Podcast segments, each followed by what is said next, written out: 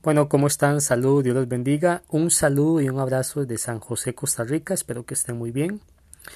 Eh, el día de hoy quería hablar acerca de un tema que se llama el infantilismo ateo de redes sociales versus la madurez cristiana.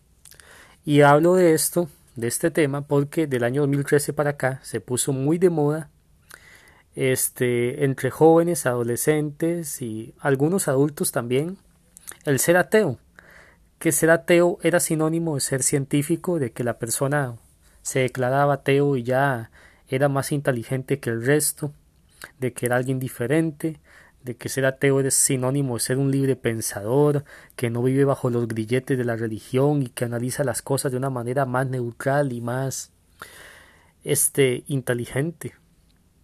De hecho se puso muy de moda, incluso celebraban el Día Mundial de la Blasfemia, o se tomaban fotos, donde yo veía en varios grupos ateos donde se tomaban fotos en poses obscenas, con, haciendo obscenidades a imágenes sagradas o cuestiones sagradas también, haciendo memes burlándose de la Biblia, o haciendo preguntas que son un poco raras cuando uno las analiza un adulto.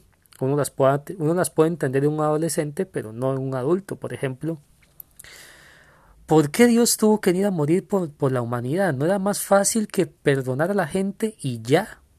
Esa puede ser una. ¿Por qué si Dios nos hizo libres y nos dio libre albedrío, por qué nos da leyes? ¿No que somos libres? Entonces no somos tan libres después de todo.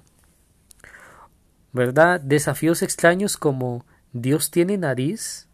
Si Dios tiene nariz, eso significa que él ocupa el aire para respirar, y si no, lo, y si no tiene nariz, eso significa que el ser humano no es hecho a imagen y semejanza de él.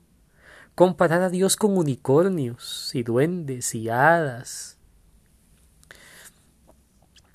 y todo ese tipo de cosas.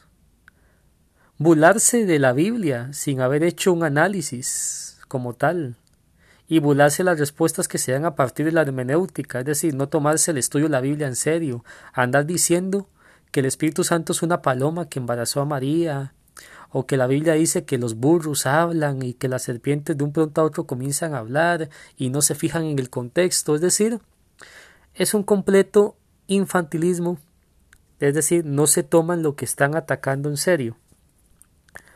Evidentemente, ¿quién se podría pensar que por el hecho que tengamos leyes eso significa que ya no somos libres. Usted y yo vivimos en países donde tenemos leyes. Sin embargo, no pensamos que no somos libres, a menos que usted viva en una dictadura. Pero los que vivimos en países aquí en Occidente, pues tenemos libertad de hacer muchas cosas. Por ejemplo, para vos poder sacar tu auto y conducir en las autopistas de tu país, pues hay leyes de tránsito. Esas leyes dicen a qué velocidad debes conducir, si tienes que andar cinturón o no, en qué carril y demás. Sin embargo, nosotros no alegamos que no tenemos libertad solamente porque no podemos conducir porque como nos da la gana. Porque si pudiéramos conducir como nos diera la gana, prácticamente no se podría conducir. Imagínese el caos y el desorden que habrían en la calle.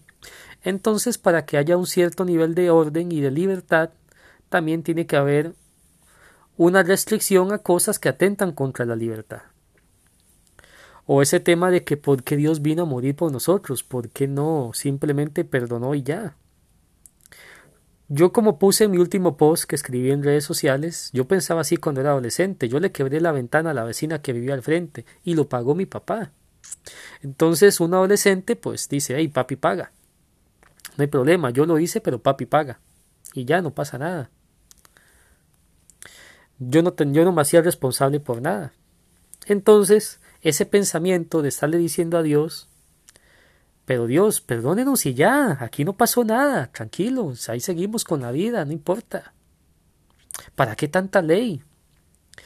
Me recuerda a la adolescencia, la adolescencia por la cual uno pasó. Uno hacía lo que le daba la gana y papi paga. Las películas de adolescentes eh, cómicas de adolescentes en Hollywood y de jóvenes, que pintan a los adolescentes como una serie de libertinos, que lo único que les interesa es enfiestarse, burlarse de otros, emborracharse y tener sexo por doquier.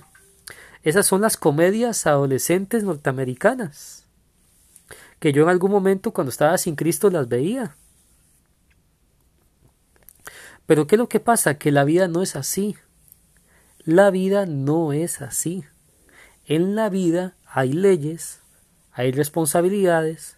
En la vida, hacer lo que me da la gana tiene consecuencias y las consecuencias las terminamos pagando tarde o temprano, que eso es lo que nos dice la Biblia.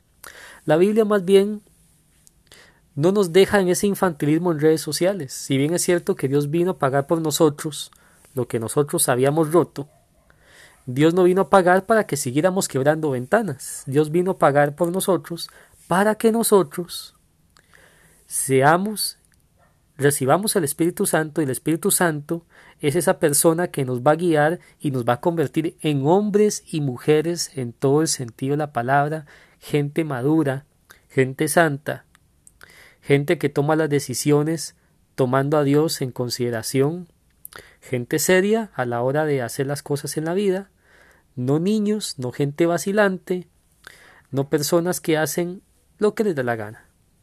Para eso el Señor mandó al Espíritu Santo.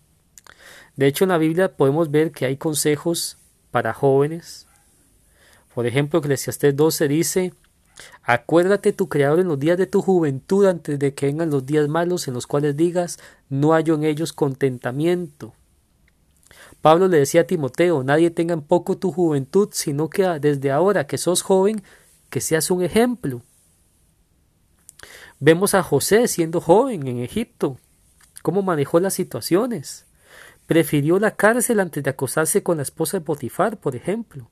Él no era el típico adolescente de las películas hollywoodenses norteamericanas, que solamente pensaba en sexo y alcohol, o Daniel, que se propuso en su corazón no contaminarse con la comida del rey. Entonces vemos cómo la Biblia, la madurez cristiana, contrasta totalmente con lo que nos vende el infantilismo ateo de redes sociales de una vida libertina, desenfrenada, en donde yo hago lo que me dé la gana, en donde yo tengo mi propia ley, la vida no es así. Lo que nosotros hacemos en esta vida tiene consecuencias, queramos o no queramos.